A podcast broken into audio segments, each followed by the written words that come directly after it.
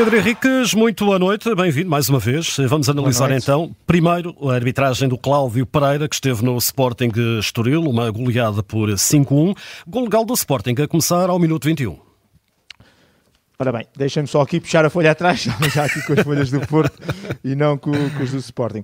Ora bem, sim, uh, o primeiro lance ao minuto 21, gol de Gal, uh, por 2 centímetros. Não é a questão do, uh, do Edwards, que faz o gol, é o momento do passe de Human para o que está a ser colocado em jogo pelos tais 2 centímetros por o Rodrigo Gomes. Portanto, é pouco, mas é o suficiente para ser o gol legal do Sporting. Entretanto, gol bem validado ao Estoril aos 32, ainda na primeira parte. Sim, o gol bem anulado porque o Rodrigo Gomes, uh, na construção da jogada, está adiantado, penso que em relação ao Diomande, 41 centímetros e por isso o árbitro assistente deixou a jogada direto ao fim, depois é que levantou a banderola quando a bola entrou na baliza, gol bem anulado ao Estoril. Minuto 37, não há penalti sobre Guilherme. Uh, sim, é um lance, e nós temos dois lances parecidos neste jogo, em que uh, o, o Parra, o Rui Parra, uh, por um momento com a sua mão esquerda, acaba por agarrar ali a mão esquerda do, do Gyökeres. E eu relembro, aproveito este para depois ser mais fácil e mais rápido no, no, no outro lance que é parecido, que embora no texto da lei esteja agarrar ser infração, não é isso que se pretende. Ou seja, quando digo não é isso que se pretende, não sou eu que digo, é a própria International Board que diz que uh, o texto da lei tem uma palavra porque tem que escrever de alguma maneira, mas depois é preciso que haja e o tal que este verbo de ação tenha uma consequência, ou seja, eu agarro e com isso faço com que um determinado jogador fique sem possibilidade de chegar à bola, eh, caia, não, não chute, não ou qualquer coisa, tem que haver uma consequência. E muitas vezes os jogadores, ao sentirem estas situações de agarrão, eh, por vezes ou projetam-se ou deixam-se cair, ou seja, é aquilo que nós muitas vezes falamos de intensidades, aqui não é uma questão de intensidades, é não tem uma consequência. E realmente aquele agarrar e largar não é suficiente para que o Guiocers, por exemplo, tenha caído ou tenha se desinteressado da jogada ou não, não há nenhuma consequência. É mais ele a tentar tirar de alguma maneira partido da situação de sentir o agarrão do que propriamente uma infração. Por isso eu dou aqui com boa decisão de não haver penalti, como vou dar num lance parecido mais à frente. Ainda na primeira parte, aos 39, há aqui um amarelo para o Pedro Álvaro.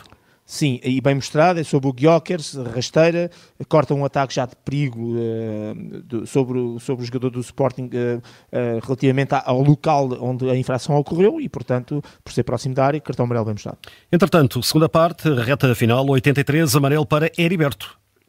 Uh, sim, uh, aqui é uma, uma situação que foi o Heriberto e o Adam. Eu, na altura, e se calhar até só mandei o Heriberto, porque ficámos com a ideia no, no direto que só o Heriberto é que tinha visto cartão amarelo. E tínhamos dito logo no direto se foi, faltou também o cartão amarelo ao Adam. É no momento do, do gol em que o Adam agarra na bola, o Heriberto vai tentar buscar a bola, o clássico, para, para repor mais rapidamente e há o desentendimento. E quando assim é, independentemente de haver um jogador que seja uh, um em relação ao outro mais expressivo, o cartão amarelo tem que ser, sair para os dois, porque depois aquilo levou a ajuntamento. E sempre que leva a ajuntamento, não pode haver diálogo no sentido do árbitro de ser só com verbal. Não, quando uh, há um ajuntamento provocado por um ou dois jogadores, neste caso, uh, que, que potenciam um determinado comportamento incorreto, esses jogadores têm mesmo levar cartão amarelo. Mas depois uh, percebemos, porque não se viu no direto, viu-se depois nas repetições mais à frente, que tanto o Heriberto como o Adam viram de forma correta o cartão amarelo. E não há penalti sobre.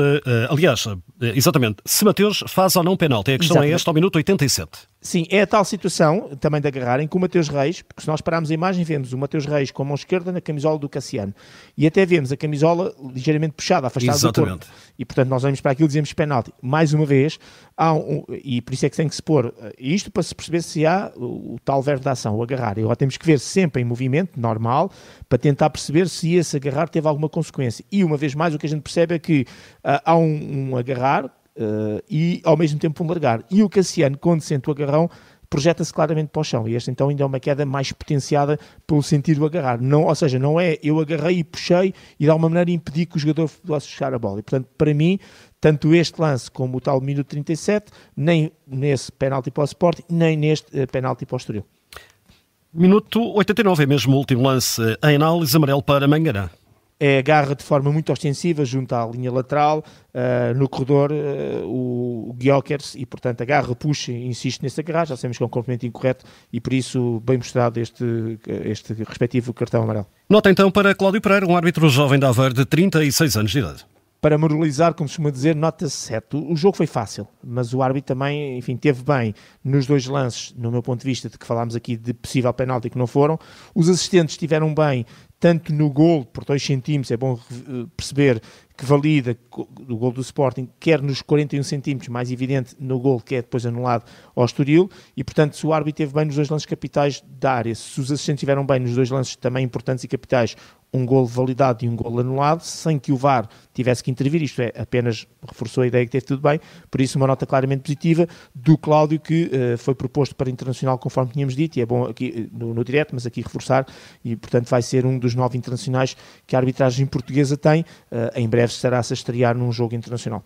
Nota 7 dada pelo Pedro Henriques a Cláudio Pereira. Pedro, este fica, este sem falta, fica também disponível lá em podcast. A seguir vamos analisar também a arbitragem de Manuel Oliveira, que esteve na cidade do Porto.